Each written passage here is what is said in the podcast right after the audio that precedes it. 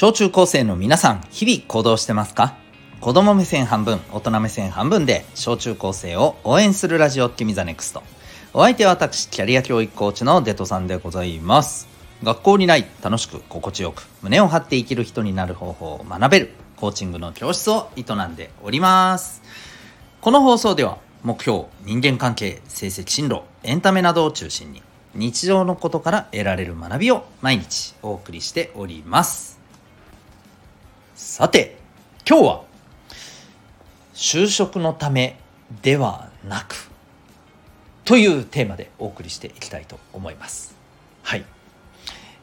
まず、今日はですね、まあ、就職、ね、お仕事に就く。まあ、もっと言うと、お仕事に就くっていうといろんな形があるんだけど、まあ、一番ね、最初にね、えー、皆さんが社会に出て、えー、まあ、お仕事を始めるパターンとしてはね、どこかの会社お店、うん、こういったところに私を僕を、えー、雇ってくださいと。いうことでね雇っていただいていいよってことでね雇っていただいてお仕事を始めるっていうパターンが、まあ、一番ねあのー、こうまあ一番大きなパターンじゃないかな一番多いパターンじゃないかなって思うんですけどもその時の大事なことというところから実はそれだけじゃないんだよっていう話をねしたいなと思います。ちょっと難しいかもしれませんけど今日はですね特に、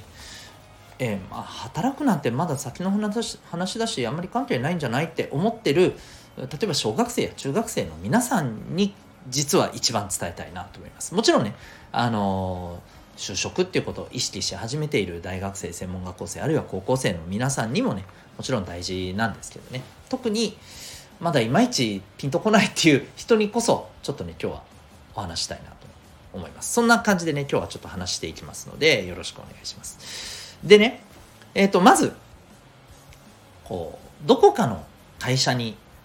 雇ってもらうためにはねこれいわゆる受験とまあ一緒でハードルがあるんです。簡単に言うとねこの学校入りたいです。あいいよいいよどうぞどうぞ。決まりみたいな感じじゃないじゃないですか。ね、特に高校とか大学っていうのはね、受験っていうのがあります。まあ、もちろん中,、えー、中学校に入る場合に受験が必要な中学校もあるよね。うん。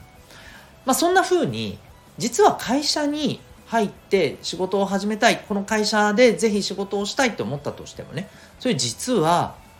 やっぱり入るためのハードルをクリアしないといけないんです。で、もちろん入りたかったけどダメだったっていう人もまあ大勢います。私もその経験はしております。はい。うん。でねえっ、ー、とじゃあその時に例えば受験だったらもう皆さんなんとなくイメージできるよね。うん勉強して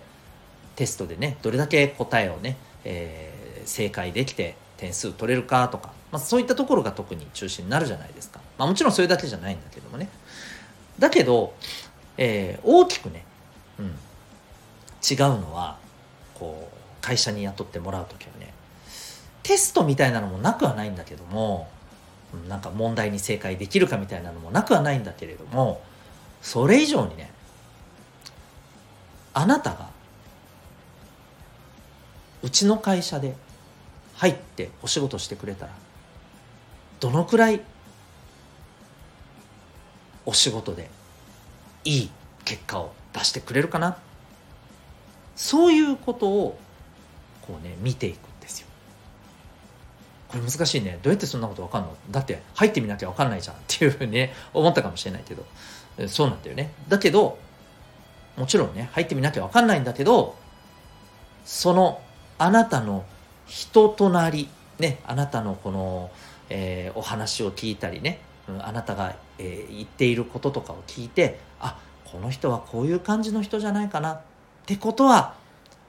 うちの会社に入ったとしたらどうなるかな？これを会社の人が判断してあなたにお願いします。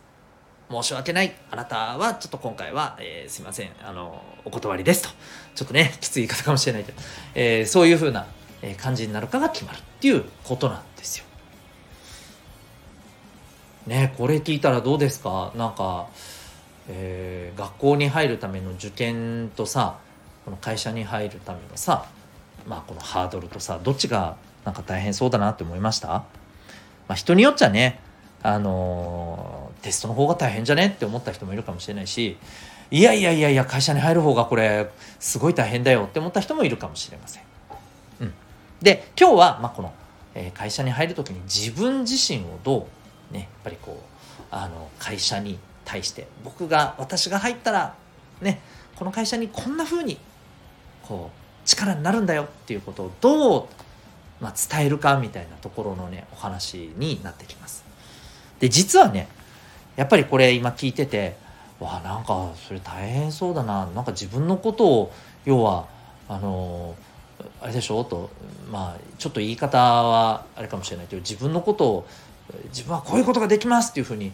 ねある種ちょっと自慢じゃないけどさなんかこうあの売り込んでいくんでしょうとうわそんななんかちょっとね自分でなんか照れくさくなっちゃうかもしれないし恥ずかしい感じもあるしあのすごい緊張もしそうとかね、うん、思うかもしれません。ね、あるいはねいやそんななんか自分の「わこんなことできます」とかって怖くて言えないみたいなねそういうふうに思った人もいるかもしれません。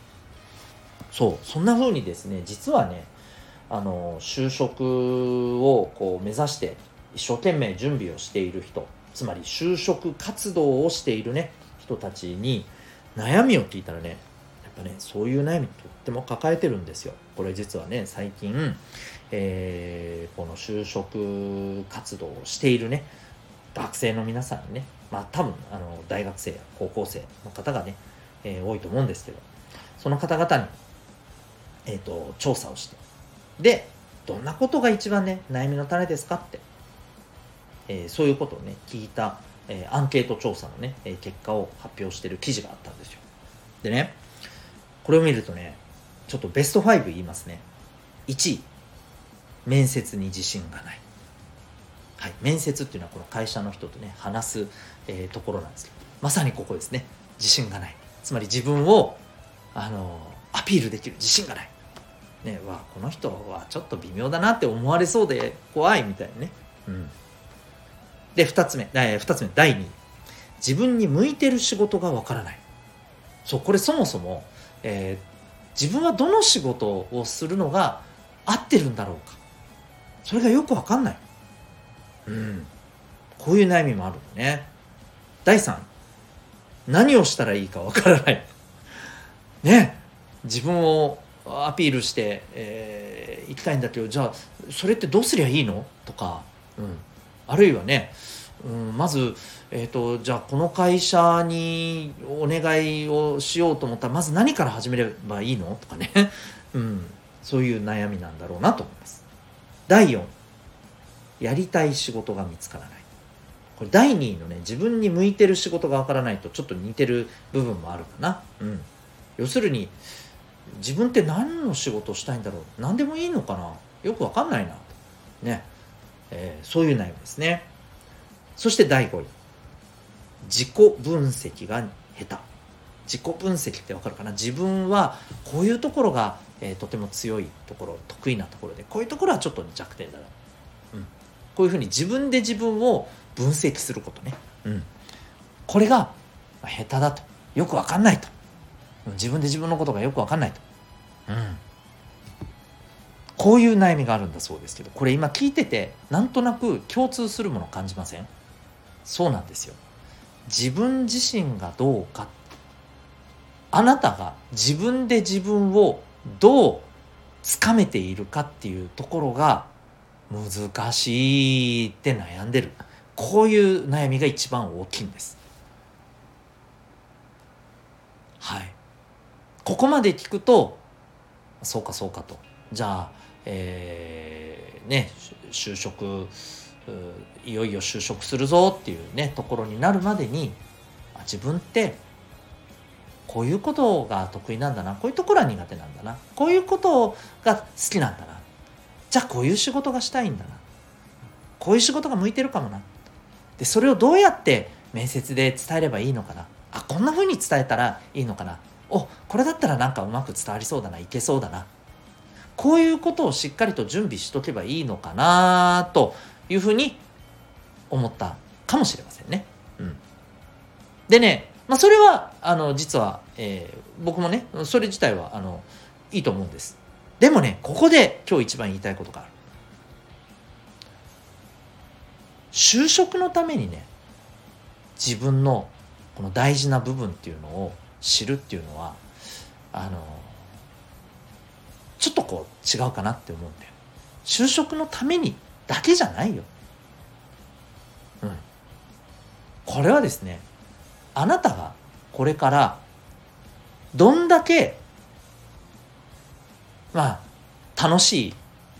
生きてる時間を味わえるか、うん、楽しい人生にできるか。ここにめちゃめちゃ関わってくるとこなんですよそうただ単にねここの会社に自分をいいなと思ってもらうためにやることじゃないんです。うん。ちょっと言い方悪いかもしれないけど、そんな小さいことじゃないんです。もっと大きなことのために実は大事なことなんです。それは、もう一回繰り返しになるけど、あなたの人生全体がめちゃくちゃ楽しいものになるかどうかっていうところですごく重要なんです。これを知っていることは。残念ながらですね、これがよくわからないままな大人も決して僕はあの少なくはないと思います。現に僕も、えー、今僕は49ですけどね、えー、30歳半ばぐらいまでは正直そんな感じでした。うん、まあなんとなく自分はこういう風な感じの、えー、過ごし方が多分楽しいんだろうな。でもそうなのかな、うん、分かんねえな。でもな。っていう感じで来てましたね、やっぱなんとなくぐらいで来てました。でそれがバチッと分かったのが、まあ、本当にね30半ばの頃ね、うん、でその時に、えー、何をしたから分かったか。え自分自身をしっかりと、えー、理解し直したことですね、まあ、さっき言った自己分析、うん、自分といっぱい話をして、えー、自分はこんなだなこういうことしたいんだなああ本当はこんなことしたかったんだなこういうのは嫌だったんだなこういうこと大事にしたいんだなこういうのが分かったから変わったんかなと思うんですよね。だまあ本当にねもうこれは言ったってしょうがないんだけれど僕がもしもね高校生とか中学生とか小学生ぐらいにこの辺がつかめていればまあもちろんねその時は子供だから子供だからっていう言い方はちょっとこれ失礼だな。ごめんね。ちょっとあのこれは失礼だ。うん。あのまあまだその頃はねうん人生経験っていうとこでいくとまだまだね。うん。ね短いわけじゃないですか。うん。だからちょっと理解がしづらかったかもしれない。それでもねそのことをまあ二十歳前後ぐらいでもし分かっていたとしたら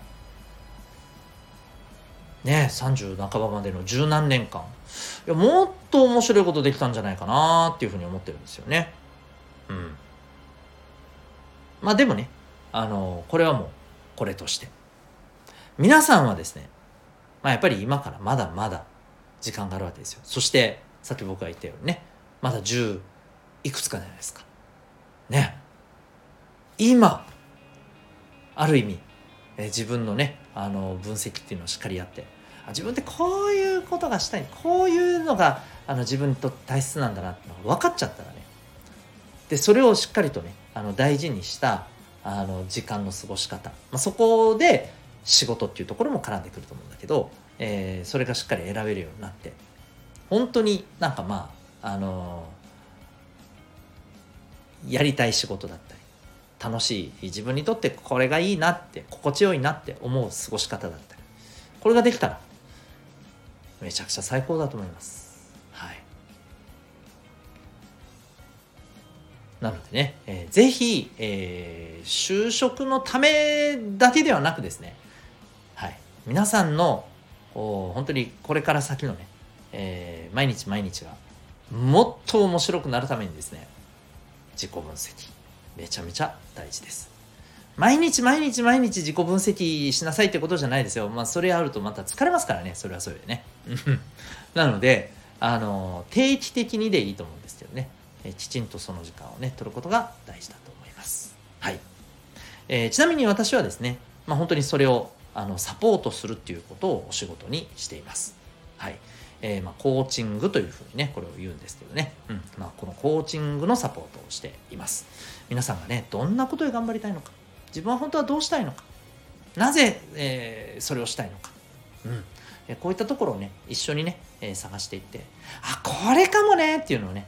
えー、見つけていくのをね、うん。まあ、一緒に追求できたらいいなというふうにね思っております。はい。えー、まあ、私のね、この活動、興味がある方はですね、えー、概要欄にリンクも貼ってますんでね、ウェブサイトも見てみて、へえ、こういうことやっとんやな、というふうにね、えー、よかったら見てみてください。